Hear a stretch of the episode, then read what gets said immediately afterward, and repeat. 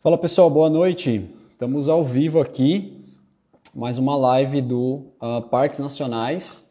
São 8 horas, dia 7 de maio de 2020, e a gente está dando início aqui então a mais uma live. Hoje a gente vai falar sobre o projeto Parques Nacionais e vamos falar sobre o, a produção do filme, do nosso filme de estreia que aconteceu lá no Itatiaia, no Parque Nacional do Itatiaia. O nosso convidado vai ser o Marco Falkenbach. O Marco, ele é o nosso diretor de produção, né? Ele é diretor de produção da, da GT Filmes, ou da GT Filmes, e também o nosso diretor de produção do nosso projeto. E ele é o nosso convidado de hoje. Eu vou ver se ele já está por aqui, para que a gente dê então início à nossa conversa.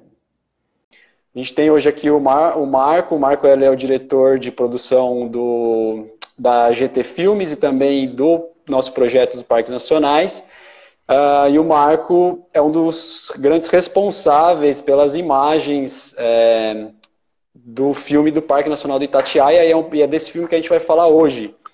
Uh, bom, vamos sem muita, muitas muito mais delongas, Marco. Se apresenta aí para a galera.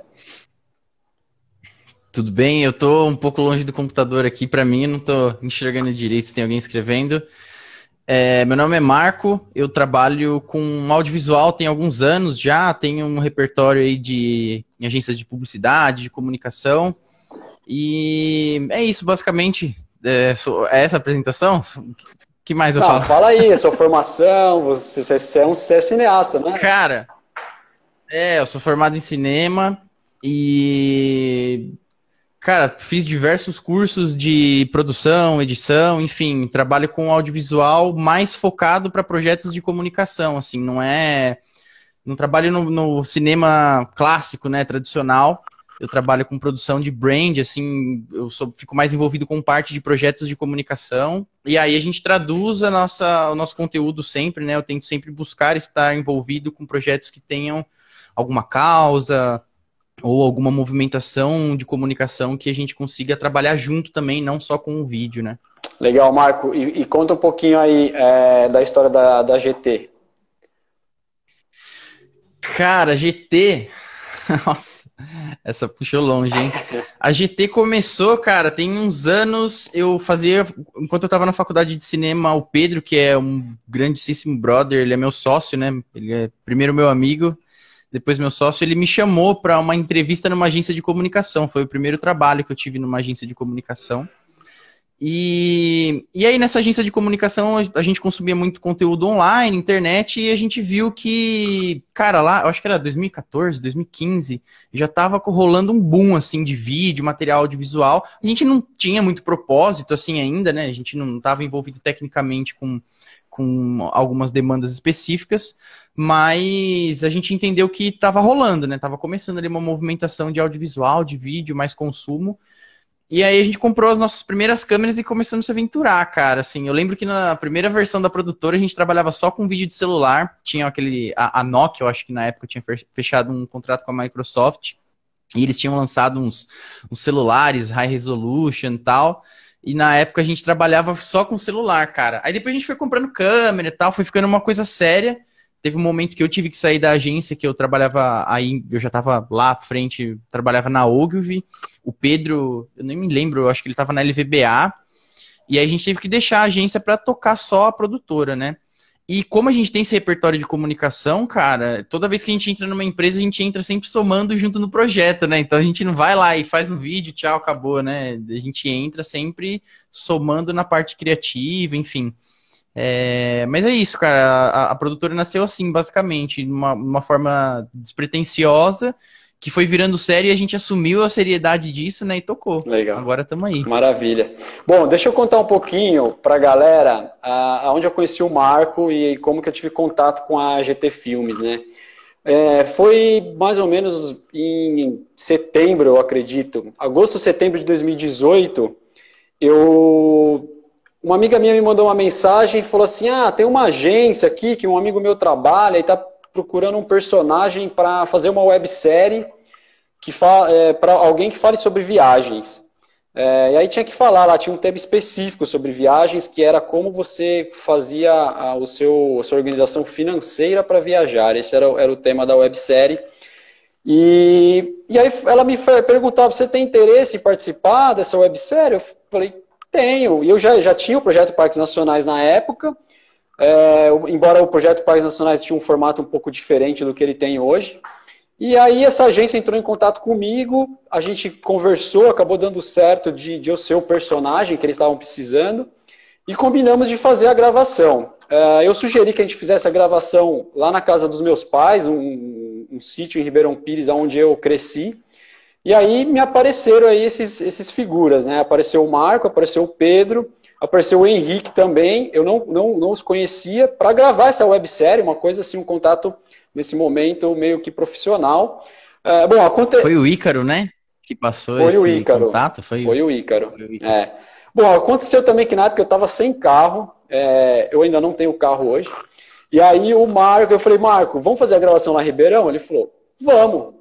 Eu falei, só que é o seguinte, vocês podem me dar uma carona? Ele falou, ah, posso. Onde você mora? Eu falei, ah, mora em São Caetano. Ele falou, ah, mora aqui em São Bernardo. Bom, enfim, a gente descobriu que a gente era quase vizinho. ele falou, eu passo aí, a gente vai junto. Bom, fomos lá para Ribeirão, fizemos a, a, filmagem que tinha que fazer. E depois eles lançaram essa websérie. E a gente manteve contato, assim, ah, às vezes mandavam um conteúdo de, de ah, acho que, isso aqui, que você vai gostar de ver isso. Ele via alguma coisa que achava que eu ia gostar, mandava para mim. E a gente ficou, ficou nessa. Até o dia que eu... Uh, Bom, quando eu voltei de Noronha, né, para quem conhece um pouco da minha história, quando eu voltei de Noronha, eu voltei já com isso na cabeça, de transformar o projeto Parques Nacionais numa, numa produção de filmes sobre os parques do Brasil.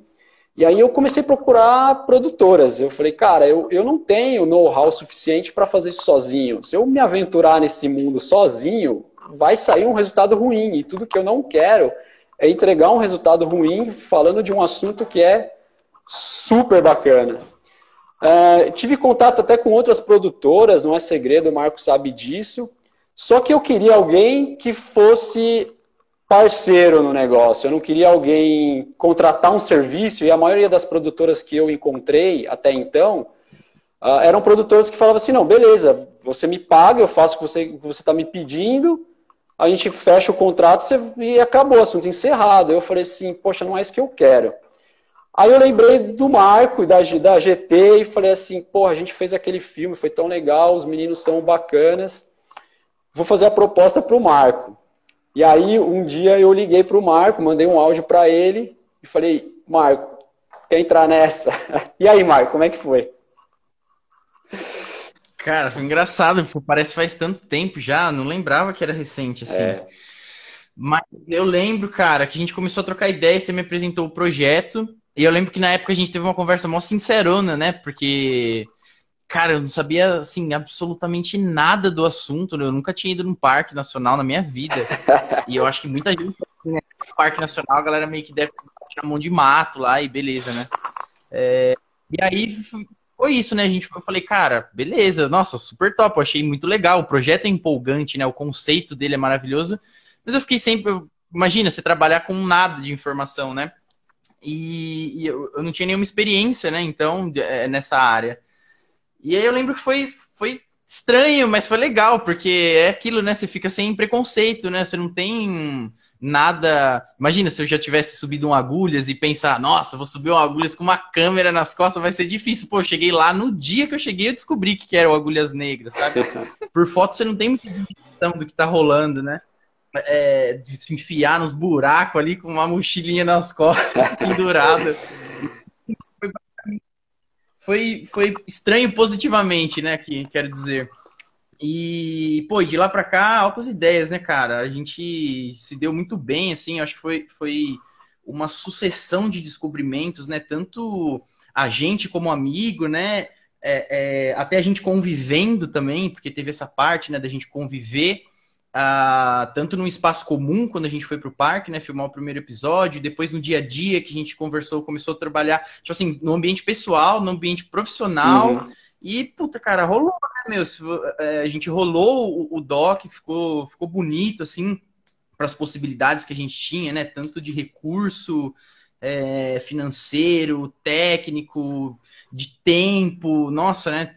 É, eu acho que. Cara, era pra ser, mano. Não tem outra explicação. É, eu, eu acho Tava só também. esperando ali. Não, eu, eu acho também. Eu também, quando eu paro para pensar, eu penso muito nisso. Não, era para ser, porque era isso. Eu estava procurando uma produtora e aí, quando eu falei, vou fazer a proposta pro, pro Marco, e aí a gente começou realmente, a gente começou a conversar. Na época eu, eu tava ainda no, eu tinha ido para os Estados Unidos. Eu estava por lá quando eu fiz essa proposta para você. A gente começou a fazer umas, umas videoconferências assim. É, porque Unidos, a, é a, a, a, parada foi assim, né? Eu não tinha experiência em, em, em produzir um filme, em produzir materiais audiovisuais. É, e você não tinha experiência de fazer filmagens naquele ambiente que a gente ia estar inserido. Então a gente começou a ter uma troca gigante de informação, né? Então eu explicando para o Marco, né, é, o que, que a gente ia encontrar lá e o Marco me explicando como que o, o negócio ia rolar. E o Marco falou assim, cara, o conteúdo de tudo isso tá com você, você vai ter que fazer o roteiro disso. E eu falei, cara, eu, pô, legal, eu nunca fiz um roteiro. Ele falou, não, vou, vou te ensinar. E aí me mandou vários exemplos de roteiro, é. a gente sentava, fazia revisão, ele falou, cara, vai por esse caminho, vai por aquele. E realmente, foi assim que, que fluiu, a coisa foi fluindo, eu fui adquirindo o conhecimento do Marco, o Marco foi adquirindo o meu conhecimento da parte dos parques, e a gente foi formando essa, essa união, assim, né? E, e realmente, quando a gente viajou para o parque para fazer as filmagens, a gente tinha, assim, o contato, o nosso contato como amigos, assim, é, de convivência, era muito pouco ainda. Então existia é. esse, essa preocupação, tipo assim, pô, será que vai rolar? Será que a gente vai viajar junto e não vai conseguir ter a, mesma sinergia que a gente está tendo até então? E na verdade rolou, né? É, foi, foi bacana demais. A gente, tipo, a coisa fluiu lá. Parecia que é, era uma amizade, e ainda sinto isso hoje, parece uma amizade de muitos anos. Mas esse papo tá ficando meio. É, parece. Meio, meio, meio chato, assim. Tá pessoal. É, tá muito pessoal. é, tem uma pergunta aqui para mim, Marco. Pessoal. Tem mais uma pessoa com a gente lá Henriqueira, que também a gente tá. A gente virou brother também. Eu conheci o Henrique também há pouco tempo, então tava todo mundo ali do, se conhecendo na hora, né, basicamente. É, foi isso mesmo. Tem uma pergunta aqui do pessoal do Amigos do Parque Intervales, um pessoal que está direto aqui com a gente, tem acompanhado todas as nossas lives. Eles estão perguntando se eu também sou da área da comunicação. É o que eu estava falando aqui. É, Para quem está conectado aqui com a gente hoje ainda não sabe, a minha formação é engenharia, eu sou engenheiro mecânico e administrador de empresas, tá? É, embora tenha toda essa, minha história com montanhismo, com a escalada, com mergulho, com as atividades de natureza, que também eu fazia isso há muito tempo é, e faço ainda. E, mas não, não tenho uma formação na área da comunicação, e muito do que eu tenho feito na, nessa área de comunicação hoje eu tenho aprendido com o pessoal da GT, é, né, porque hoje eu estou muito conectado aí com eles e até trabalhos fora do, do projeto Parques Nacionais a gente tem feito juntos aí. Então eu tenho aprendido muito e é isso, eu acho que a vida é assim, a gente está sempre aprendendo. Uh, ô Marco, vá, conta pra gente um pouquinho uh, desse, dessa parte desse conteúdo, né?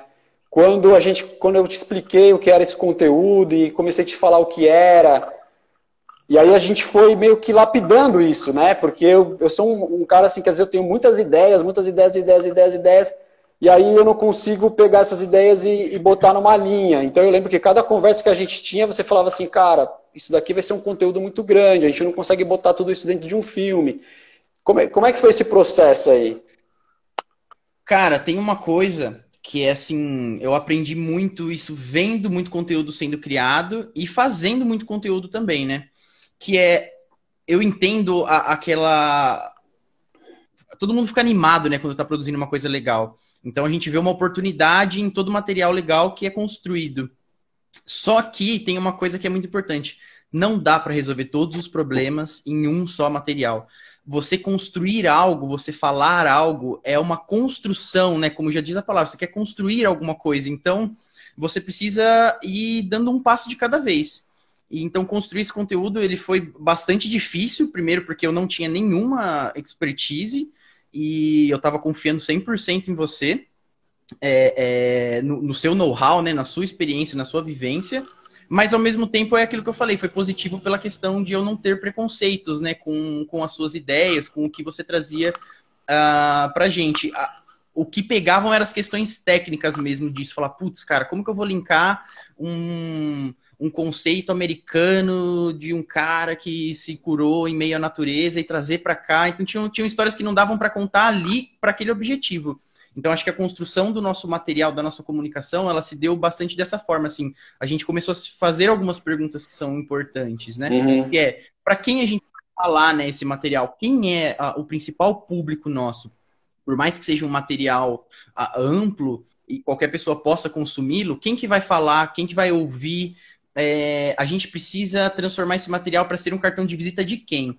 E aí, depois de inúmeros, milhares de debates, né, de conversas, a gente chegou num formatinho que ele tange um institucional do parque e um lifestyle de redes sociais, assim, né? Uhum. E que serve para, sei lá, a minha mãe assistiu e ela se encantou com o material. Tem pessoas que são super assíduos, consumidores assíduos desse tema, também curtiram o material. Claro que a gente recebeu inúmeras críticas e elas são super positivas, né? Porque são super bem-vindas, a gente amadurecer bastante. Mas, de uma forma geral, assim, com o que a gente tinha em mãos, eu acho que a gente construiu esse material de uma forma bastante democrática, né? Quem, uhum. quem assiste, curte. É, se for para curtir só aquele B-roll, assim, aquelas imagens legais passando, ou para quem quer falar, nossa, cara, que legal, não sabia que um parque nacional tinha banheiro, trilha, estacionamento, um lugar para você ficar dormindo, né, lugar para você comer, etc, né? É quase como se fosse um safari real, né? É. Tá no meio da natureza mesmo, não é um zoológico, né? Que você tá separado pela grade, assim, da, da vida animal, né? Uhum. Mas foi assim, cara, basicamente o projeto de comunicação foi dessa forma, a gente se questionando corretamente para quem era o material e qual era o objetivo dele, né, dentro do projeto. Uhum. É, tem uma coisa que você mencionou aí, que é que é esse lance, né, de ah, tem coisas que não vai caber nesse filme. Então, por exemplo, Dentro do roteiro, meu, um dos, o primeiro roteiro lá que eu estava escrevendo, eu queria contar a história dos parques nacionais no mundo. Eu queria falar assim, olha, os parques nacionais, que é o que eu vou falar agora, os parques nacionais no mundo nasceram, é um conceito americano que nasce lá no Parque Nacional de Yellowstone. Uh, antes do, do, do, Parque Nacional, que é o primeiro Parque Nacional do mundo existir, uh, existe, foi, um, foi um conceito que foi sendo elaborado pelo presidente Roosevelt né, na, é, é, ele nem era presidente na época, mas ele era um cara que estava se aventurando lá no, na região da, da, da, Califórnia, que se juntou com John Muir, que é um naturalista também super famoso lá nos Estados Unidos, por ter uh, criado o conceito dos parques nacionais. E, e, bom, o Roosevelt ele tinha sofrido uma, duas perdas muito grandes assim em, questão de uma semana. Ele perdeu a esposa e a mãe uh, por doenças de, de, diferentes, mas perdeu essas duas pessoas da família muito próximas numa mesma semana. Ele ficou muito, muito abalado com isso e ele foi se recuperar em, junto à natureza. Ele se enfiou lá no meio do mato junto com John Muir e falou assim, cara, é aqui que eu vou recuperar esse meu trauma é, psicológico que eu estou passando.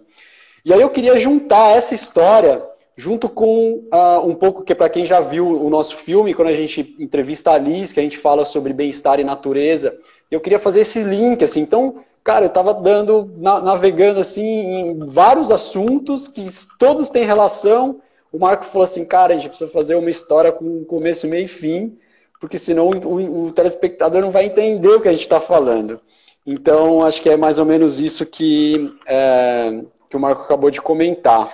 É, questões técnicas também, né, bro, que a gente enfrentava, né, de estar tá com uma equipe super reduzida, né, é, é, o tempo também disso, que isso uma produção dessa ia durar. É, eu tenho uma referência que eu gosto muito de, de mencionar, que é aquela One Strange Rock, que a gente conversou bastante sobre uhum. ela, né, e, cara, ela a, produção executiva, que foi a pesquisa que a gente fez, as pesquisas das coisas que a gente. É, é, os roteiros, a, a, os episódios, as gravações, só a produção, só o planejamento disso durou mais. durou quase dois anos. Então você imagina. O episódio 1 nem teria sido lançado ainda se a gente fosse ficar numa, numa pegada assim, né?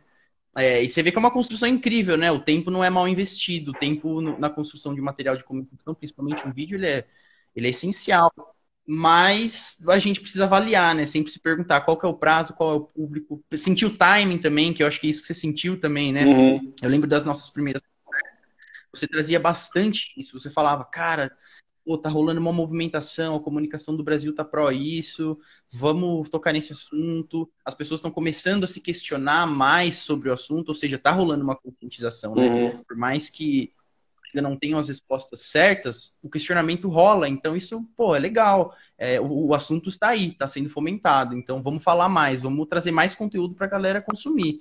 Então, rolou esse lance do time também. Talvez daqui dois, três anos já não fosse mais o time, o time certo? Então, é, eu acho que isso contou bastante também. Ah, não, eu, eu vou discordar um pouco. Eu acho assim, o time, o time para falar de, de conservação de parque nacional vai ser sempre timing. Mas esse momento que a gente está vivendo, que a gente estava vivendo quando a gente começou a conversar, na verdade, assim, o, o, o projeto nasceu na minha cabeça antes desse governo que está hoje. E aí, quando esse governo entrou e a galera começou a ter várias ameaças lá, fogo na Amazônia, começou a rolar um monte de coisa, é, óleo, óleo no, no Nordeste do Brasil, começou a rolar um movimento assim de, de, meio ambiente muito forte. E eu falei assim, cara, a gente vai vai estar tá gerando esse material talvez no momento no melhor momento que a gente nem estava imaginando, né? E aí, lógico, tivemos. É, até pra, pra galera até não, não achar estranho isso, né? Isso é uma carona positiva que você pega, né? Sim. né? Porque o conteúdo que a gente criou é um, é um conteúdo positivo, né? É um conteúdo mostrando. É, é, porque dentro desse, desses desastres que aconteceram, né, na, na as queimadas na Amazônia, que nem se falou, o óleo é, é, no Nordeste e tal, ele, ele toca numa veia, que é preservação. Então, e aí quando você fala para uma pessoa de preservação, ela, ela sempre vai perguntar, mas por que preservar? E aí você mostra aqui, ó, tem um conteúdo legal para você entender por que, que você tem que preservar. É, e acho que isso foi uma coisa que a gente se preocupou também, né? A gente não queria fazer um filme de escalada, a gente não queria fazer um filme sobre é, cachoeiras, a gente não queria fazer uma reportagem estilo um Globo Repórter, mas a gente queria fazer uma combinação de belas imagens com atividades bacanas sendo, sendo executadas e com conteúdo informativo também bacana. E, e, e, acho que quem já viu o filme ou quem vai ver ainda vai ver que é basicamente isso que a gente conseguiu uh, reproduzir lá lógico, sempre tem pontos para melhorar, mas mais ou menos é isso que a gente tem lá no, no filme sendo mostrado. É, Marco, tem uma pergunta aqui da Bia.cost. Qual foi a maior dificuldade na produção desses filmes? Na produção? Cara, sem dúvidas, assim, para mim, a grande dificuldade é, é foi eu estar tá num ambiente que eu não conhecia, com equipamento de vídeo talvez não tão bem selecionado, que a gente levou, a gente já foi super reduzido, né? Você lembra? Mas ainda assim, quando a gente chegou lá, eu senti que a gente ainda tinha bastante equipamento e ainda bem que a gente tinha a estrutura do parque, né? Ali no abrigo Rebouças, por exemplo, quando a gente estava na parte alta do Itatiaia, pô, a gente tá com excesso de equipamento, deixa no abrigo, tudo certo, fechou mas talvez isso tivesse facilitado algumas coisas para gente na questão de workflow de como gravar esse material depois, sabe? Porque aí ficou um pouco numa câmera, um pouco na outra, um pouco no gravador, um pouco no outro, e depois para a gente fazer essa coletar isso, juntar para editar, deu um pouco de trabalho.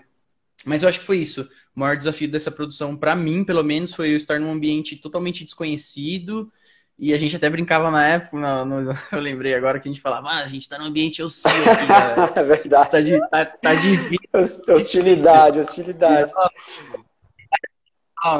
E acho que foi isso, cara. Não deixou de ser divertido, né? É. Foi difícil, mas foi divertido. É, pra mim, assim, é, correspondendo ainda à pergunta da, da Bia, eu acho que para mim a maior dificuldade foi me colocar na frente das câmeras porque é, a gente já tinha isso como parte do roteiro, em alguns momentos eu ser ali o, o, o personagem que ia estar tá fazendo as atividades, é, ia estar tá comentando as atividades e, e, enfim, como vocês veem lá no, no filme.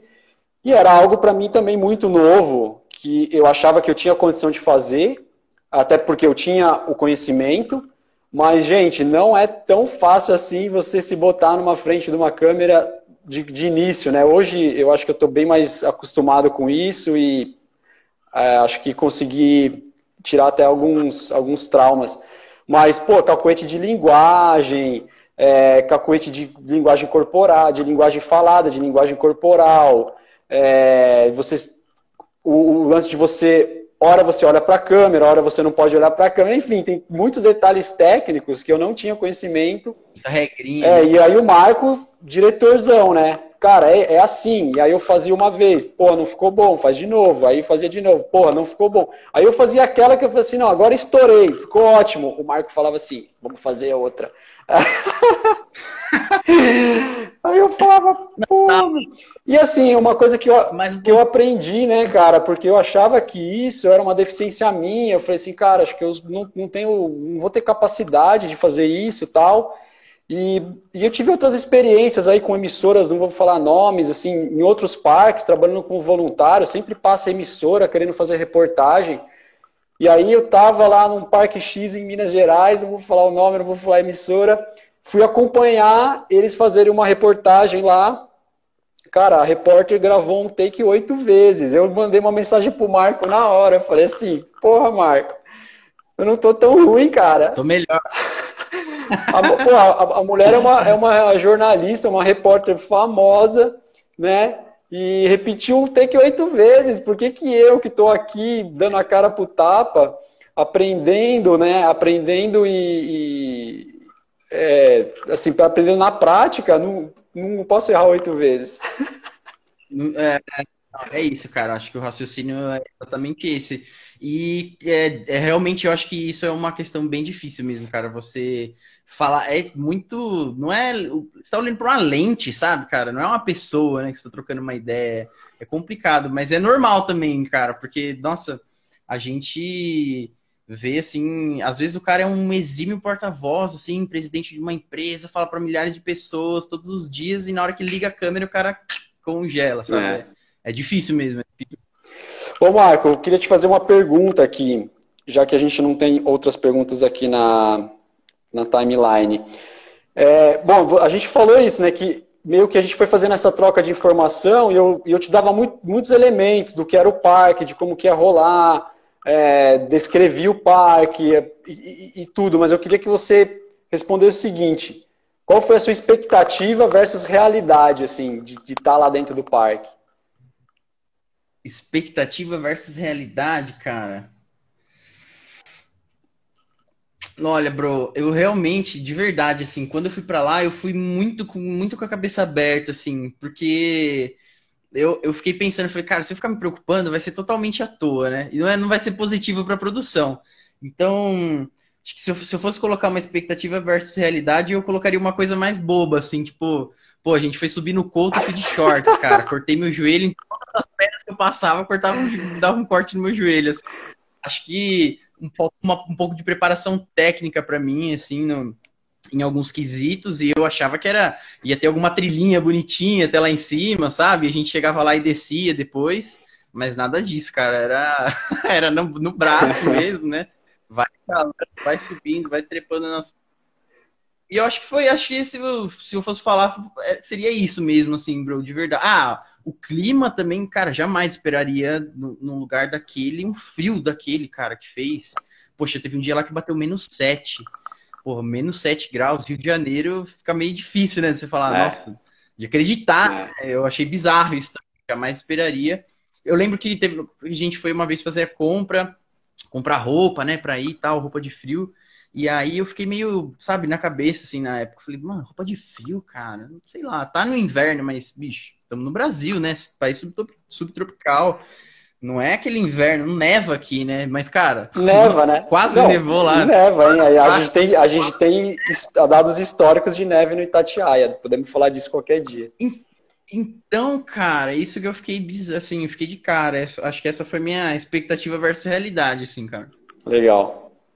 É, tem um, um, um, comentário aqui, ó. É, o filme passa a sensação de caramba, tem tudo isso no Brasil. É um baita material de divulgação. É, a gente queria mostrar isso mesmo. A gente quer mostrar o Brasil pro, pro, pro brasileiro, porque a gente sabe, né? Que o brasileiro realmente não conhece o Brasil. E é isso. A gente cria, como o Marco está tá falando aqui como um exemplo, a gente cria alguns preconceitos do tipo, no Brasil não neva, é, no Brasil não faz temperatura negativa, estamos num país subtropical e, às vezes isso não é verdade. Então, é, a gente tá, tenta, tenta, tenta não, a gente mostra isso no filme, né? Que a gente tem montanhas é, dentro de um parque nacional que está aqui do lado, para quem é de São Paulo, para quem é do Rio, para quem é de Minas. O Brasil é muito grande, né? Mas está tá aqui perto e a galera não vai, não conhece, não se interessa. Então, o nosso objetivo é isso mesmo também, é convidar as pessoas a, conhecerem um pouquinho mais do, do Brasil. É... Ô Marco, você falou dessa dificuldade, né? Mas a gente também teve uma equipe muito reduzida para fazer esse filme. Basicamente, em campo, fui, fui eu, você e o, e o Henrique, que a gente já citou. Uh, o que para uma produção desse tipo é uma equipe é, pequena, né? A gente sabe que é uma equipe reduzida. É, foi um desafio também, né? Cara, foi porque de novo, né, mencionando o ambiente desconhecido, você e as distâncias também, né, de, de, de, deslocamento ali, isso que a gente não encarou nenhuma travessia, né, cara?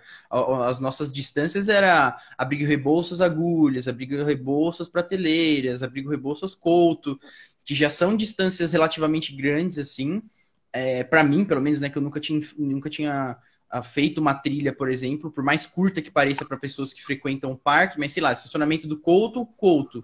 A primeira vez que eu fui, como você não tem muito parâmetro de distância, você vai na surpresa, né, cara? Então você fica lá sempre na, na emoção. Então, eu acho que essa questão de, de, de estar numa equipe reduzida ali também foi um desafio por isso, porque como a gente não tinha esse conhecimento do ambiente, de, desloca, de deslocamento. Você lembra que eu até comentei com você na época? Eu falei, nossa, pro, se a gente tivesse aqui mais duas pessoas, ia ficar sensacional, porque aí o fulano fazia A e o ciclano fazia B, beleza, a gente ia linha de produção. Mas eu acho que foi esse foi um realmente não conhecer lá foi e, e tá na equipe reduzida, acho que foi esse o maior impacto assim que a gente sofreu, sabe? Legal. Ó, tem uma, uma pergunta aqui que eu não sei, mas eu acho que é parente seu. Eu acho que é o seu pai. Marco Polo. Eu acho que é seu pai. eu não estou conseguindo ler daqui, eu estou vendo só umas letras. Ele está perguntando o seguinte: como, como que a gente estabelece o limite entre um, uma produção institucional e uma produção de um produto que precisa ser comercializado? Cara, o limite ele é, ele é simples, mas ao mesmo tempo ele requer muita atenção. Por quê? porque você precisa prestar atenção no modo como você está passando a informação. Então, a gente poderia, por exemplo, pegar uma marca de carro, vamos supor, e, e transformar o material exatamente o vídeo que a gente fez do, do Parque Nacional do Tatiaia num material que tem foco naquele carro? Sim.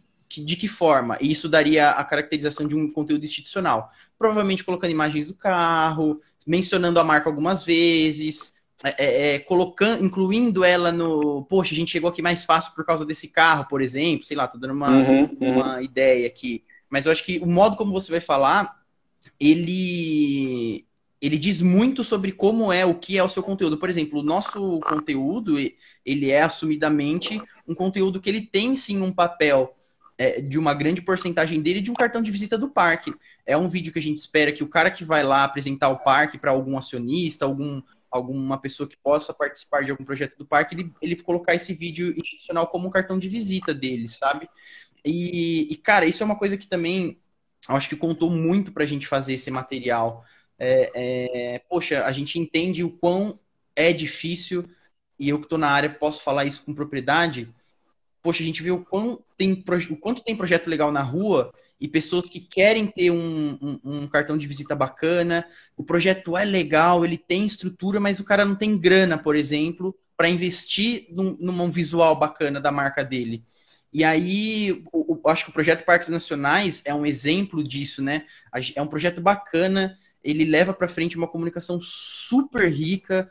É, o Sérgio ele tem um know-how incrível de, de, de a, experiência dele de vida, de estrada de vida no meio.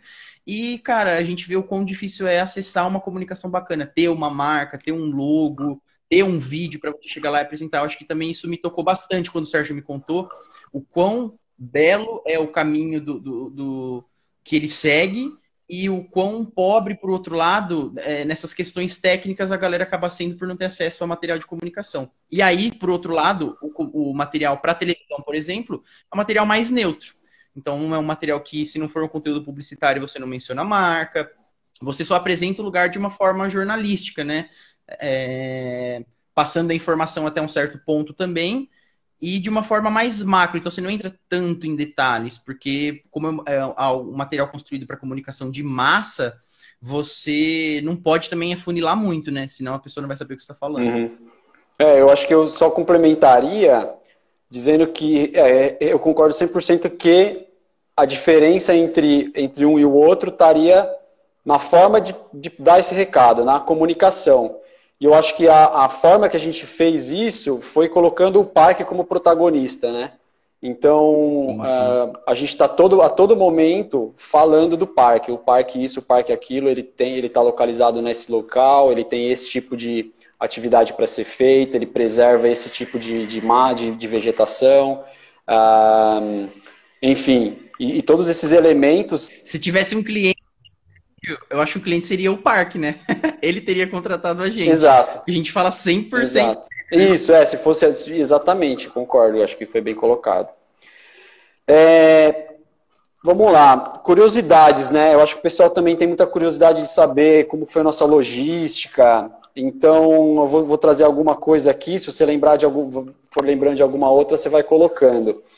É, bom, o tá. filme foi. A gente filmou ele em oito dias e meio. Né, a gente estava programado até de fazer em 10 dias, mas acabamos por um tivemos lá um contratempo, saímos um pouco mais cedo do parque e fizemos ah, todas as captações de imagens em oito dias e meio. Ah, o nosso trabalho de edição, ele também foi assim, acho que o pessoal que acompanha aqui a gente também já sabe, a gente fez isso tudo como é, sem, sem apoio financeiro, então a gente tinha que fazer as edições nas minhas horas vagas, nas minhas nas horas vagas do Marco. Então a gente fez isso muito assim, de noite, tarde da noite, depois né, o do horário, de, de, de horário comercial, vamos colocar assim, é, domingos, sábados. Então foi um, um, período que se estendeu bastante. Eu acho que foram quase quatro ou cinco meses de edição, né, Marco? Assim, foi, pulando, foi. né? A gente, lógico, não trabalhando todos os. Colocasse numa linha do tempo ia dar um mês, talvez, vai. Um mês de talvez edição. um mês. É. Quebra a cabeça toda. E aí a gente teve uma, uma delonga, assim, para conseguir lançar o filme. É, uma porque a gente tentou comercializar isso, assim, não do ponto de vista. Ah, comercializar talvez não é a melhor palavra que eu estou usando aqui, mas a gente tentou encontrar parceiros que quisessem apoiar o projeto, como por exemplo o próprio parque, como por exemplo a concessionária que hoje está dentro do parque de Tatiaia. É, bom, aí esse negócio começou a demorar muito, essas conversas começaram a ficar muito truncadas. A gente falou, cara, a gente tem aqui um tesouro na mão e precisamos mostrar isso para as pessoas. Uh, decidimos fazer o lançamento lá dentro do parque, no auditório do parque, fizemos uma parceria com o parque. O parque sempre teve, foi, isso acho que é legal mencionar, sempre foi muito aberto para receber a gente. É, nos forneceu uh, uh, todo o suporte que a gente pediu, assim, do ponto de vista de acomodação, a gente conseguiu tudo isso lá dentro do parque, então isso também foi um ponto muito legal. E, isso foi muito legal, cara. É, e demoramos um pouco para conseguir todas as autorizações que a gente precisava para lançar o filme, porque a gente está fazendo uma filmagem dentro de um espaço público e existe toda uma burocracia aí que estava sendo é, que a gente correu atrás para conseguir. E isso também atrasou um pouco para a gente fazer o lançamento. Íamos fazer o lançamento véspera aí da, da do Corona, e acabamos tendo, tendo que cancelar o lançamento lá no auditório, e aí partimos então para fazer o lançamento no YouTube. E o filme, para quem ainda não viu, está disponível lá no, no nosso canal. Quanto já? 8 mil já? 8 mil views? Tá com. 7 pouquinho? Cara, tá com 7 mil e alguma coisinha, né? 7 mil views. Legal. Orgânico, hein, cara? Veja bem. É, isso é importante Galera, citar também, né? A gente nunca pagou para divulgar esse vídeo, então toda todos os seguidores e, a, e, as visualizações que a gente tem é orgânico, o que é importante para a gente, que a gente não tem grana para investir nesse momento. Sim, cara, de 7 mil, se 5% dessa galera já falar, pô, coloquei no meu roteiro aqui, quando tiver oportunidade eu vou e vou levar um, dois, três amigos, cara, já atingimos sucesso. Né? É. Maravilhoso. É isso aí. Você lembra de alguma outra curiosidade? Eu tenho mais três aqui que eu listei. Putz, curiosidade, bro, da, da época que a gente tava produzindo. Não, o que a gente tava, ah, eu lembro... a gente tava filmando também, lá do parque, assim. Cara, curiosidade. Ah, ah, cara, eu só lembro das coisas engraçadas, eu não consigo lembrar das curiosidades. Eu lembro aquele dia que a gente ficou procurando o cartão de memória, assim. Nossa, meu Deus, cadê o cartão de memória? Ele tava aqui, ele tava aqui. E aí ele tava colado na tampinha da câmera e a gente não tinha visto, cara. A gente ficou um tempão procurando essa, esse cartão de memória, bicho, foi é, Esse, esse dia a gente tinha. Bom, um, um, outro fato sobre o episódio. A gente gravava coisa de 10 a 12 horas por dia. Né? Então a gente acordava muito cedo e, e terminava as gravações muito tarde. Porque a, a gente é. também ficava ali, às vezes, na mata, captando áudio, né? Isso é interessante falar também. Tirando as trilhas sonoras, todo o áudio de animais, de passarinho, barulho de mato, de água, tudo que a gente escuta no filme foi captação nossa ali. É, foi captação Então nossa. a gente, às vezes, de, à noite, a gente terminava de fazer todas as gravações de imagem e à noite a gente saía para fazer captação de, da floresta da Mata Atlântica lá, preservada há mais de 80 anos, fazer gravação de áudio. E esse é o áudio que está lá no filme, isso é bem legal. É... Cara, isso, até complementando isso que você falou, eu lembrei agora, puta, a gente ficou muito empolgado, né, cara, quando a gente chegou lá. E porque o lugar é lindo, né? E a gente gosta assim de natureza. É claro que gostaria de gostar mais, né, ou da maneira mais adequada. Mas quando a gente chegou lá, a gente ficava super entusiasmado, pelo menos eu e o Henrique. Você já era da, dali, né? A gente, você já conhecia o pessoal e tal, já conhecia o parque inteiro. Mas eu e o Henrique, a gente tava assim de cara com um lugar maravilhoso. E é um lugar que não tinha, a gente não tinha o que fazer, tinha que estar lá 100% porque lá não tem conexão com a internet, não tem sinal de telefone, assim, em alguns lugares, né? Quando você vai entrando mais pro meio do mato ou entrando lá pra parte alta. Uhum. Você se conecta 100% com o espaço. E eu lembro que de manhã, cara, a gente pegava, você lembra disso? A gente pegava o café e falava, vamos lá pegar uns passarinhos, estão comendo. Agora era cedinho, era tipo 5 e meia, 6 da manhã. Os pássaros tudo gritando no meio do mato, a gente entrava com o microfone lá, fone de ouvido, um cafezinho mirava o microfone no mato e ficava capturando os bichos se mexendo. Eu lembro à noite também, né, cara? a gente até ouviu um bicho estranho no meio do, do mato ali, se fazendo, pisando, quebrando galho e tudo mais. Isso foi engraçado, cara. Acho que é, o fato também da gente não conhecer lá deixou a gente empolgado com o lugar, assim, sabe? A gente ficou, a gente ficava ligado o tempo inteiro, que nem você falou, a gente ficava 10, 12 horas trampando pesado e depois a gente ainda tomava um café, ainda saía ali, ficava olhando o céu, ficava olhando o mato à noite. É, foi, foi gostoso, Fizemos cara. fotos noturnas também, né? É, produção detox, cara. Assim, é. Tanto de criação quanto da conexão ali com o espaço. Bom, enfim, um desses dias que a gente chegou tarde, começamos a descarregar o carro, porque aí a gente montava tirava tudo do carro, conferia todos os equipamentos, fazia os, o, ia carregar as baterias de câmera e, e tudo mais, descarregava os cartões de memória para ter certeza que tudo ia ficar bem registrado ali, que a gente não ia perder nenhum dado. Bom, no momento lá, cadê o cartão de memória? Cartão de memória que tinha feito uma filmagem de um dia inteiro. Cara, foi uma loucura, o cartão desapareceu, a gente com as lanternas, acho que a gente ficou umas boas duas horas entre o caminho do carro. Tava fazendo uma sopa de abó abóbora com gengibre. gengibre. Aí tava mexendo a sopa. Aí os caras, oh, cadê o cartão de memória? O Sérgio fez assim, ó. cadê? Memória. Largamos tudo, começamos a procurar o cartão com a lanterninha. Mas que horrível, cara. E aí procuramos o cartão por duas horas, cara, um negócio que acho que nunca, se tiver alguém aqui acompanhando a gente do, do ramo do audiovisual, acho que nunca ninguém escutou falar dessa história, um cartão se prender na tampa, sabe aquela tampa que a gente põe na lente da, da câmera? O cartão ele entrou assim por dentro da, da, da, da tampa, e, cara, você levantava a tampa e não tinha nada embaixo, mas você não ia olhar dentro da tampa. E o cartão, cara, quando a gente já tinha desistido de procurar, Falou assim, ó, perdemos tudo. Achou. Amanhã a gente vai ter que repetir tudo que a gente fez hoje. Tava todo mundo estressadaço. de repente alguém foi plugar o, o, a tampinha na lente e falou assim, acho que fui eu, inclusive. Cara, olha onde esse cartão se enfiou. Aí, beleza, relaxamos, fizemos o backup e o dia estava salvo. Essa, então, um... esse também é um desafio, cara. Você vê, a gente estava num workflow ferrado lá, assim, de. Pô, a gente tinha processo para tudo. É, é, pô, não, não guardar coisas em bolsos, é, chegou, cara, esquece o cansaço. Chegou é limpar equipamento, preparar para o dia seguinte e fazer logger. Então a gente tava, tava empenhado ali no workflow, né? Mas esse também é uma coisa ruim de ter uma equipe pequena, né? Você só você passa por alguns desafios. Esse é um deles, né? Uma fatalidade que podia ter acontecido e, e muda, impactaria diretamente no nosso cronograma, mas que, cara, ali o algum doente voltou ali e falou: Ah, vou devolver pros caras. Quero ver esse eu quero ver esse material pronto. É. Legal demais. Ô, Marco, tem uma outra pergunta aqui do amigos do Parque Intervales. Eles tá, tá, estão perguntando se a GT já produziu algum vídeo de divulgação de pesquisa científica. Diz que é um desafio. Eu, a, a, o que eu sei do histórico da GT, eu acho que não, né? Cara, a gente já. Putz, será que ele está perguntando institucionalmente? Não, Ou, tipo assim. Não, por aberto, exemplo, se você assim? tem algum pesquisador que faz um, um, trabalho dentro de uma unidade de conservação, às vezes eles fazem vídeos para divulgar realmente o trabalho. É, não, eu tenho alguns exemplos, depois não. eu te posso até te mostrar, mas eu acho que vocês nunca trabalharam é, nesse campo. Não, cara, assim, pra, especificamente focado com isso, não.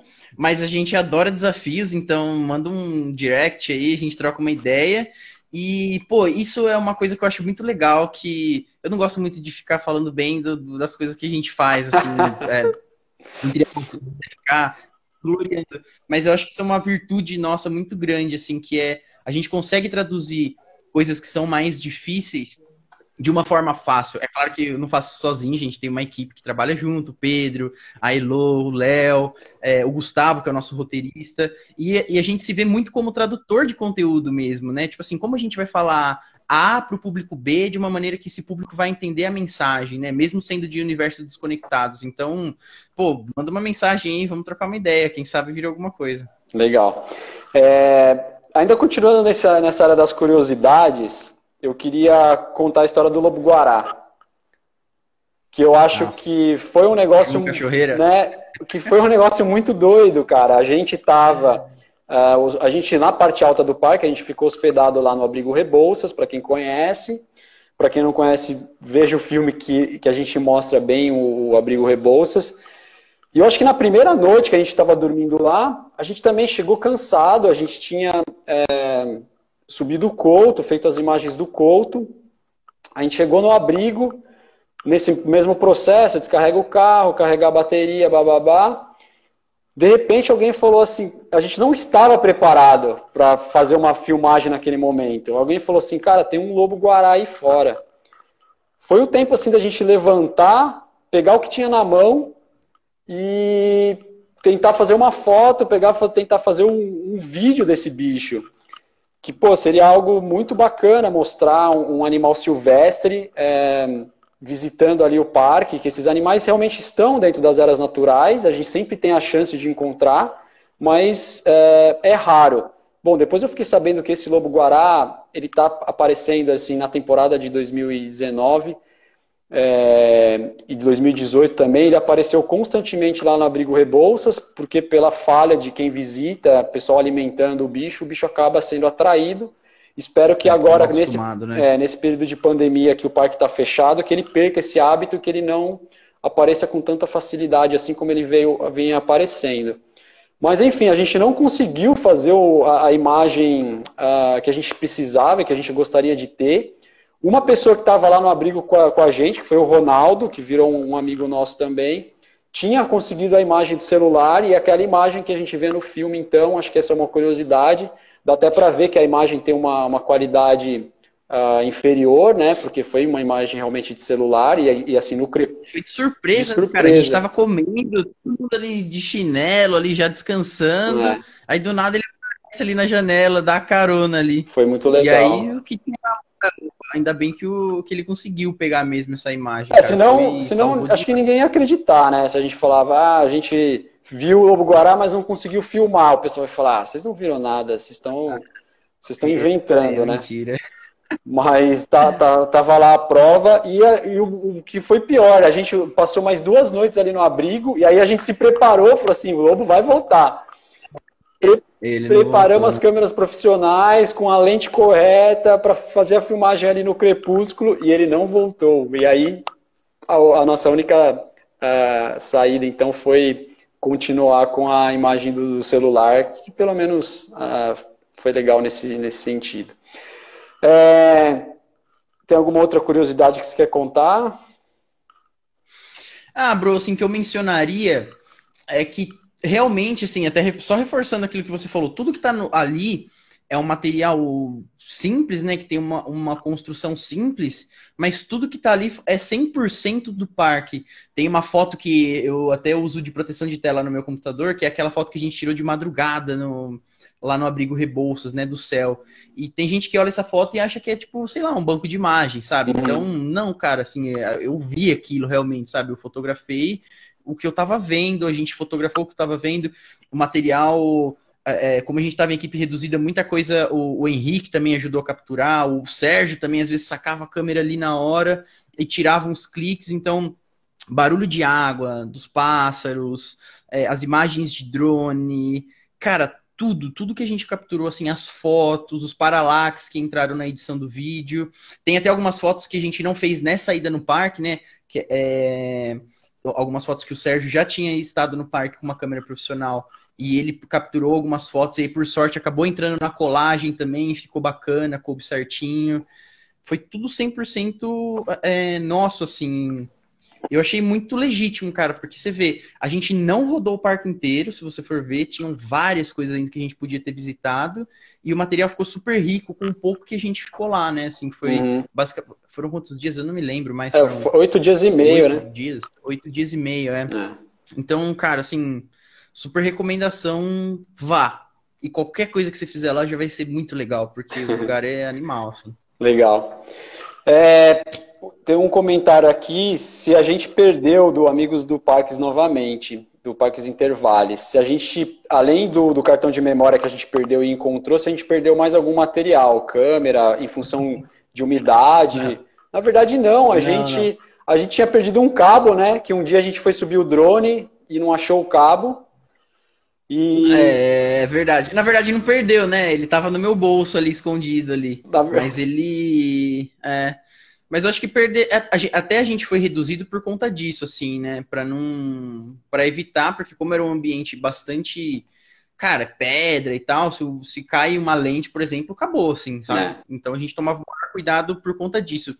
E a gente tinha esse workflow de trabalho que era, tipo assim, a paciência vai reger essa produção, que era, vamos chegar no lugar, vai pôr tudo dentro da mochila, é. desmonta, põe bonitinho, vai cachoeira, anda até lá, chega na outra cachoeira, desmonta a mochila, monta, faz as imagens e vai. Tipo assim, a gente não ficava andando com a câmera na mão e tal. A gente até andava com a câmera Canon, né, de foto aqui, que era uma parada mais pra e a Go, sacar e a GoPro, a foto né? e bater. A GoPro também, que é, é mais, mais dinâmica. Uma GoPro, então... É, é, caso acontecesse alguma coisa com a GoPro, a gente tinha um backup. Mas as câmeras grandes, as lentes, poxa, a gente subiu agulhas, pensa, com é, poxa, uma câmera, uma lente 70-200, para quem não conhece, é uma lente gigante, assim, sabe, uhum. cara? É um kit áudio, com GoPro, com câmera e tudo super protegido na mochila, exatamente pra gente não passar por esse. Por isso, né? Pensou, perder uma câmera? E, cara, na internet eu vejo direto, hein, galera em produção, na natureza. Eu vi outro de um vídeo de um cara derrubando uma câmera Red na água. Nossa. Caiu na água. Pô, são 50 mil dólares, parceiro. Caiu na água. Não dá nem para pensar, 50 mil doses a gente produziria mais uns 10 parques aí, né, Mar? e é isso, é falta desse ou e essa paciência de bicho, a gente tá aqui, tem que ficar aqui calmo, é guardar e, e tirar, guardar e tirar o tempo inteiro, sabe? Muito bom, a pergunta da Priscilinha Santiago foi essa daqui, ó, o que mudou para vocês depois da filmagem, no aspecto dos parques de conservação? Uh, bom, eu vou começar respondendo, Marcos, você vai dando uma pensada, mas assim, para mim, o que na verdade não é uma mudança, mas eu acho que foi um incentivo, sabe? Porque quanto mais eu me conecto com os parques, quanto mais coisas eu faço dentro dos parques, né? Então, assim, eu já conheci os parques nacionais sempre como um visitante, uh, no início. Aí, nos últimos dois anos, quando eu criei o projeto, eu fui conhecer os parques como um voluntário.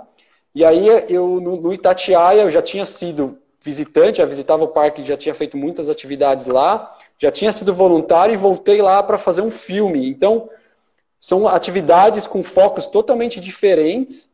E o, o que, que mudou para mim é que cada vez eu me conecto mais com esses espaços, cada vez eu fico mais apaixonado por esses espaços e cada vez eu tenho mais vontade de divulgar esses lugares uh, para que mais pessoas possam ter as mesmas experiências do que eu, que eu tenho. É, então, assim, não é uma grande mudança do, do, ponto de vista da conservação, não tem assim, uma, uma, grande mudança desse lado, mas eu acho que tem essa mudança do ponto de vista da motivação para né? continuar, continuar fazendo. É. Você reafirmou o que você acredita ali, né? Toda vez Exato. que você vai. É, e aí eu percebo que eu acabo me tornando um, um, comunicador em prol da conservação. Então hoje, acho que o que mudou em mim é isso, é que eu passo a ser mais uma pessoa, né? Tem muita gente que já faz isso com muito empenho, com muita dedicação, e eu passo a ser então mais um integrante desse grupo que vou ser um defensor das unidades, vou falar da conservação, é, vou falar do, do, dos parques e vou querer cada vez mais que as pessoas se conectem com esses lugares. Então é isso. Não sei, você quer comentar alguma coisa sobre essa pergunta? Ah, bro, eu sinto mesmo, assim, é, como eu falei algumas vezes, eu não tinha, eu nunca não tinha essa experiência, né, de visitar um parque nacional e principalmente de entender o contexto parque nacional e unidades de conservação, né? Então, eu me conectei muito com o assunto porque é um assunto, cara, legal, muito, é, assim, puxa muito da gente, né? Assim, do, do lado mais singelo nosso, né? De estar tá lá conectado com a natureza e assim, de um, de um, modo geral, mudou bastante, assim, muita coisa que eu sempre tive curiosidade de saber, de parar para estudar e ler mais sobre o assunto, e a gente acaba não dando atenção, né? Porque é isso, né? A, a, a gente tem que parar mais para dar atenção para as coisas importantes e, e às vezes a gente erra nisso bastante. Uh, eu acabei conseguindo, graças. Eu vejo isso como uma oportunidade, sabe, bro? Quando você, para mim, foi. Você me levou pro parque e eu vi como que era, como que funcionava, o que que tinha lá realmente. Quando alguém fala, galera, ó, a gente precisa falar mais, pensar mais nas questões de preservação, de conservação. É, e aí também entrou todo um outro lado mais profundo, né? São, quais são os objetivos socioculturais e econômicos, né, que permeiam a, a, as unidades de conservação. Pessoas vivem disso, dependem disso. E são coisas uhum, que, por mais uhum. que não conecta, né, na nossa cabeça, assim. E a gente aqui que lida com muito, muito projeto, projeto de impacto, com bastante ONG, a gente trabalha com bastante galera, assim, e a gente se sentiu bastante tocado. Eu, pelo menos, né? É, eu acho que assim as pessoas, eu estou vendo aqui a, Érica, a Érica Guimarães, que é uma da, das pessoas que participa do nosso filme, ela acabou de acenar aqui pra gente. E, e, acho que é importante mencionar, a gente aprendeu muito com essas pessoas, né? A, gente escolheu, na verdade, quando eu fiz o roteiro do filme, eu, eu, fui escolhendo as pessoas que, que, que fossem participar.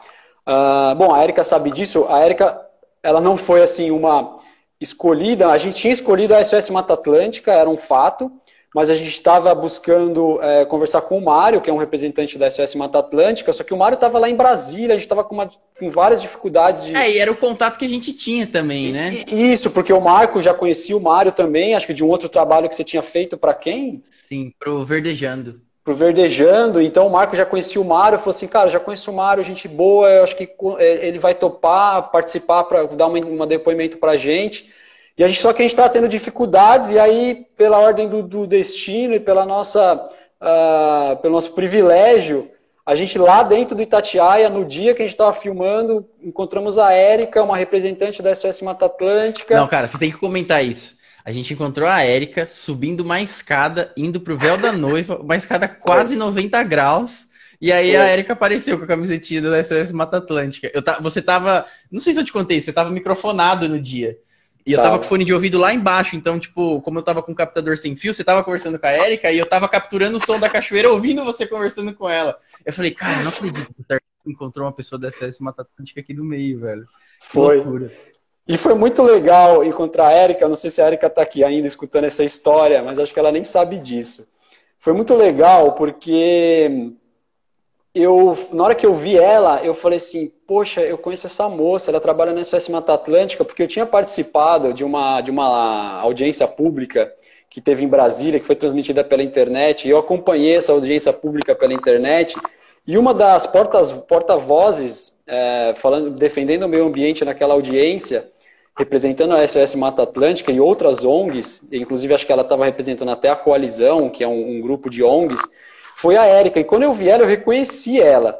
E eu falei assim, poxa, essa, essa moça da SS Mata Atlântica, eu, eu preciso falar com ela. Aí ela estava com a camiseta da SS Mata Atlântica, fui falar com ela e acabamos, é, acabou calhando, a gente falou assim, pô, dá um depoimento pra gente. E ela falou, na hora.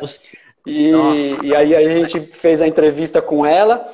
E é uma entrevista, foi até uma entrevista curta, porque a Erika estava lá, num, era um evento de um dia no parque, estava cheio de coisas ali acontecendo, a gente não queria tomar muito tempo dela.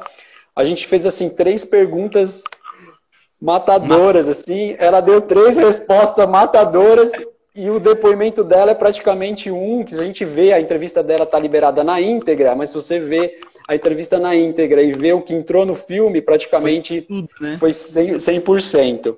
E ela tá, ela tá escutando aqui o que a gente está falando e ela falou, ó, sensacional. É... Muito bom, Érica. É... Tinha uma pergunta aqui que eu ah, aqui. Se a gente, bom, a pergunta é se a gente tinha algum recurso financeiro inicial para investir na produção do filme, se a gente tinha uma vaquinha coletiva. Na verdade, não, gente. O, prim, nosso, o primeiro filme a gente foi com a Carica Coragem. Então, foi uma parceria mesmo, minha e do Marco. Eu financei uma parte, o Marco financiou outra.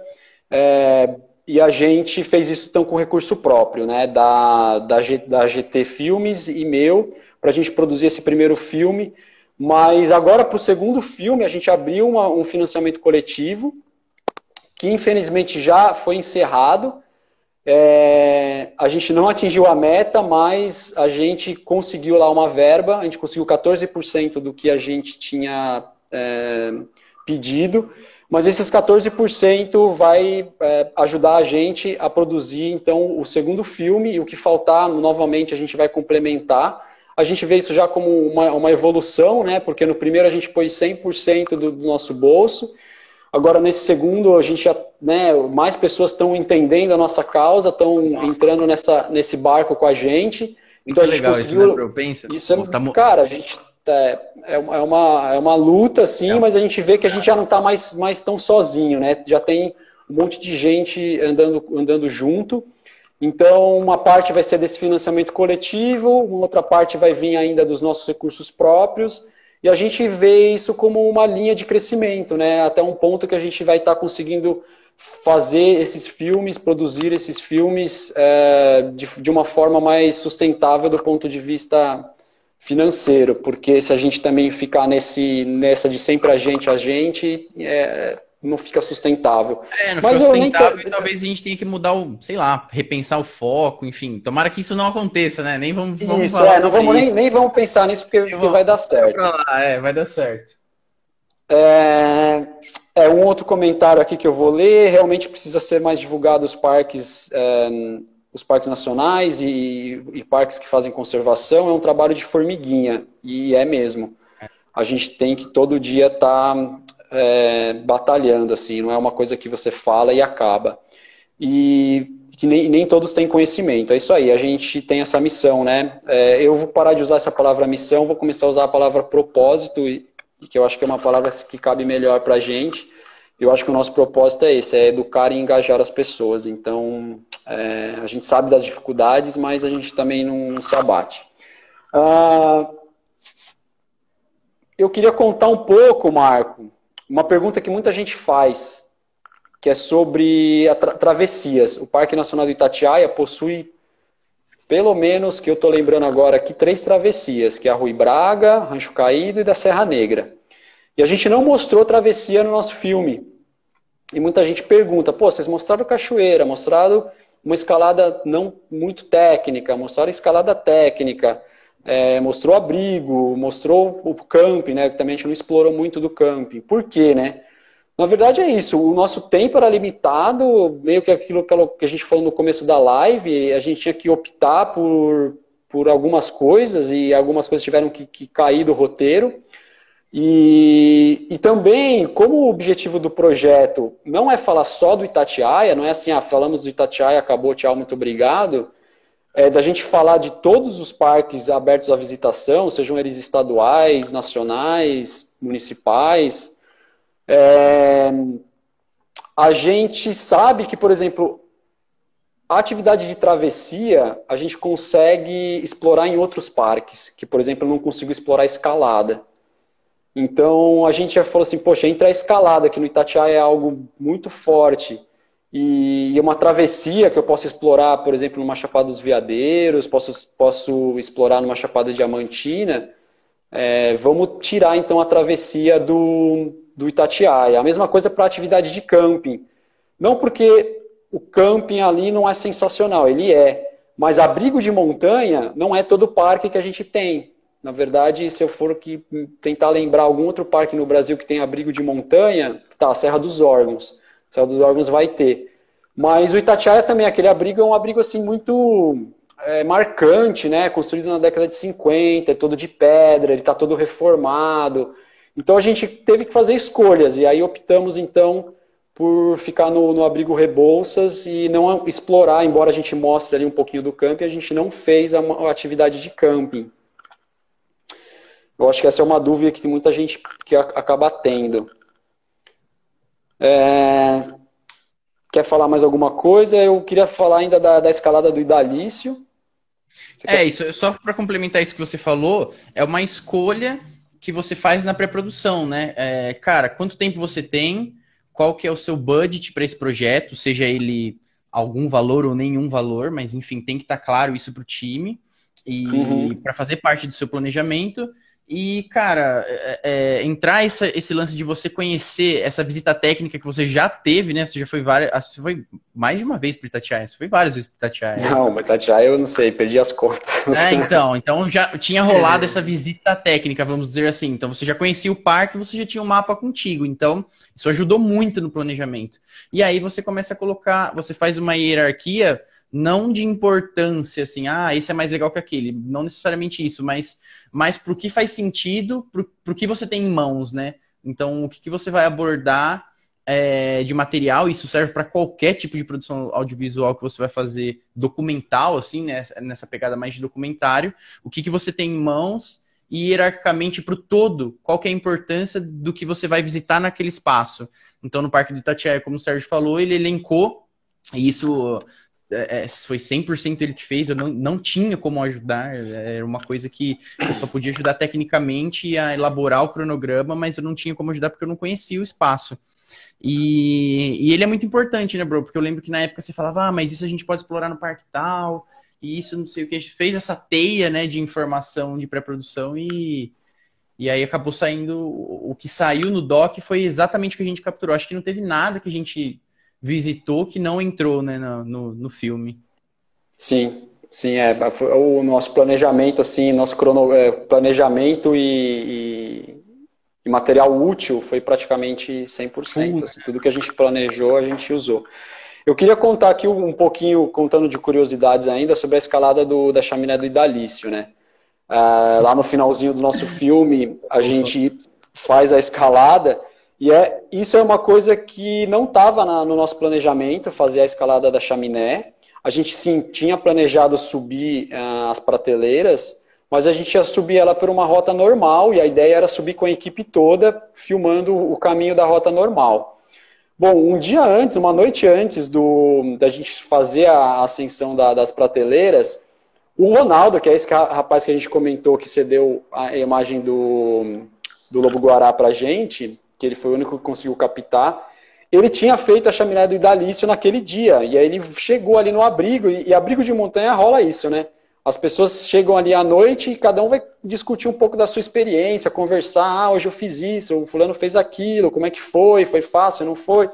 Isso é normal, assim, é, a vibe do, do abrigo de montanha e, e é essa, né?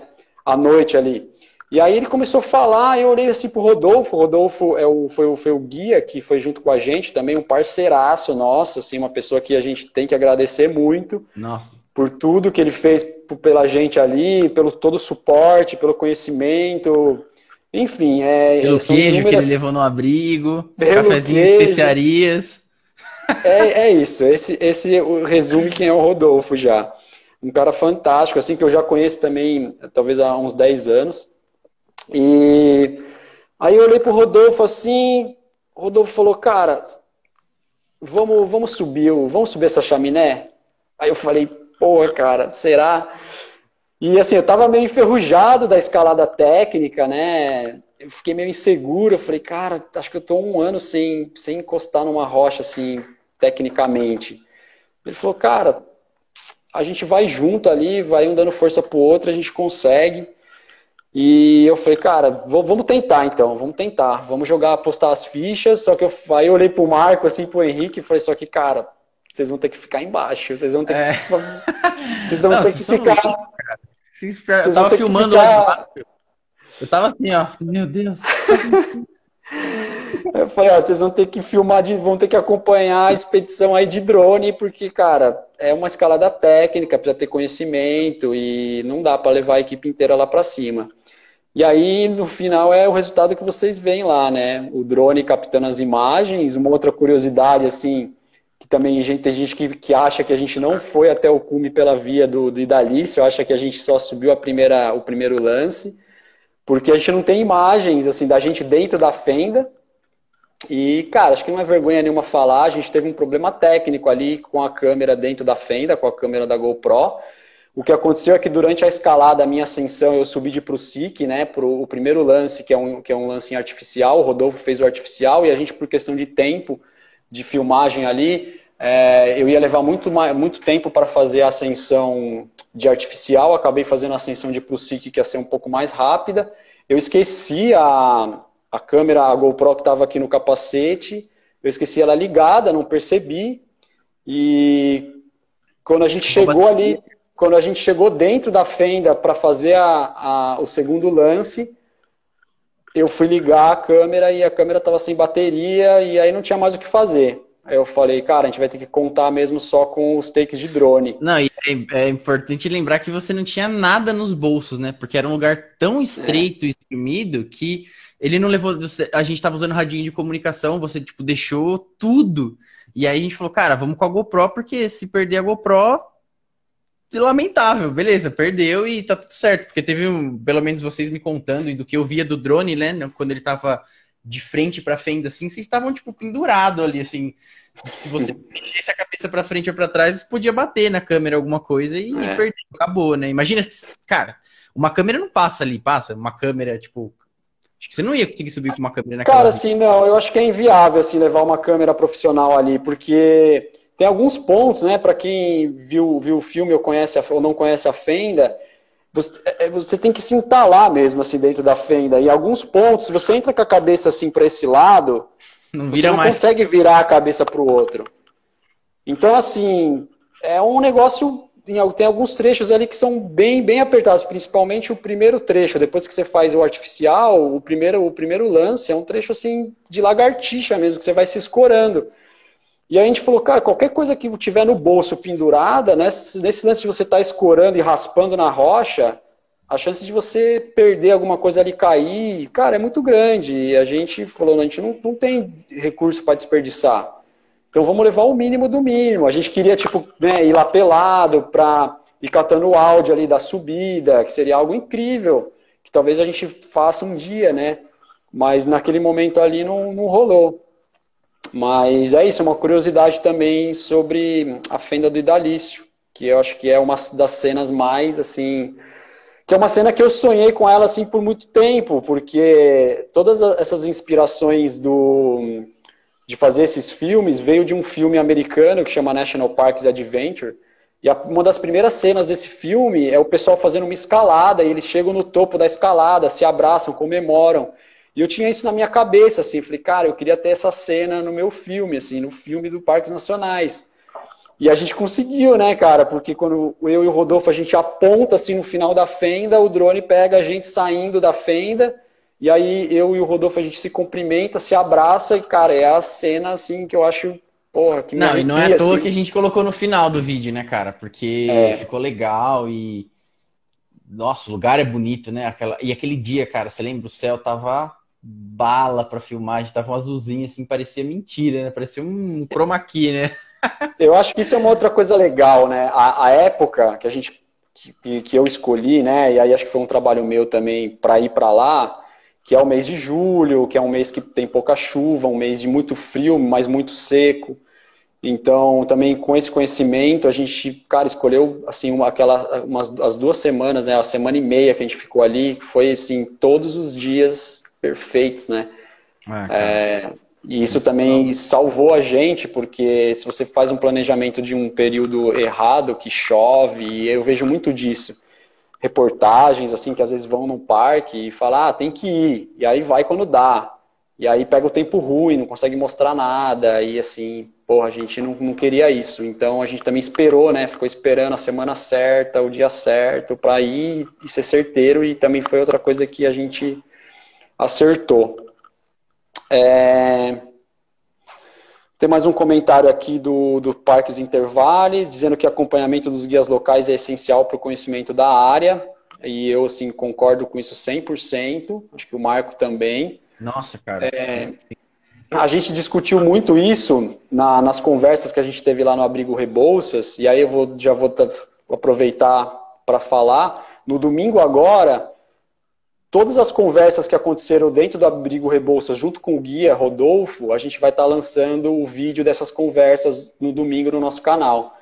Então, a gente discute muito isso né, nessas conversas, da importância de se contratar um guia uh, local para não, né, e assim, não, não vou me estender muito, mas eles são fundamentais porque eles enriquecem muito a experiência do, do visitante por mais experiência que você tenha, do tipo, ah, eu sei escalar, tá bom, mas você não, você precisa ter o conhecimento daquele local específico, precisa ter o conhecimento daquela região. É... E aí... que eles, eles é, você visitar o parque de uma forma adequada, né, bro? Então isso aí também é importante falar, assim. São, Sim, são... prezar pela segurança, sempre pela segurança. E, e a gente vai, a gente, cuidado com o lugar que você está também, para cuidar do lugar, né? Para sempre ele existir, para sempre você poder visitar. Sim, com certeza. É, olha quem entrou aqui, ó, a Daiane, a Daiane ela é a chefe da, da unidade lá do Peruaçu e ela tá falando assim, ó, o Peruaçu tá esperando vocês. A gente sabe, Daiane, a gente tá ansioso aqui. E lá, a gente não tivesse é, todo mundo em quarentena. A gente tá ansioso para te encontrar aí porque o nosso próximo filme aí, para quem ainda não sabe, vai ser lá no, no Parque Nacional das Cavernas do Peruaçu. Cara, eu acho que a gente está chegando no fim aqui, Marco. Você quer fazer algumas considerações finais, algum comentário? Ah, bro, é isso. Eu recomendo que as pessoas consumam cada vez mais é, é, conteúdo uh, ligado a esse tema.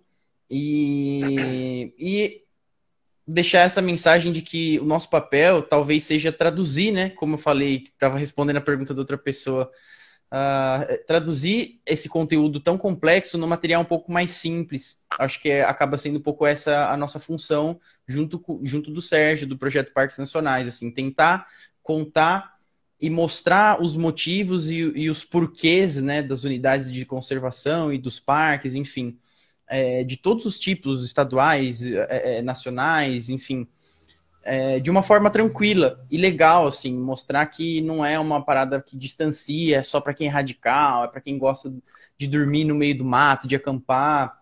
Cara, é, é, no próprio doc o Sérgio fala muito, meu, se você for passar um dia lá, você já vai curtir demais, você pode ir embora, voltar outro dia, ou ir para outro parque, enfim, ficar lá vários dias também. É, é, os parques são diversos, as experiências são diversas e não são só experiências por experiências, elas são importantes e elas têm uma importância, assim. Então, eu acho que a gente está bastante conectado com esse ideal e esse propósito e vamos para os próximos. É isso. É isso aí.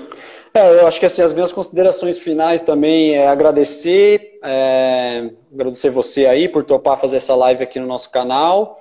Na verdade, nem preciso agradecer, porque é tudo nosso aqui. É...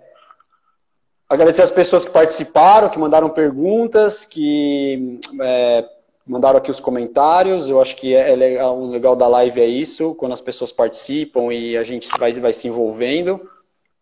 É...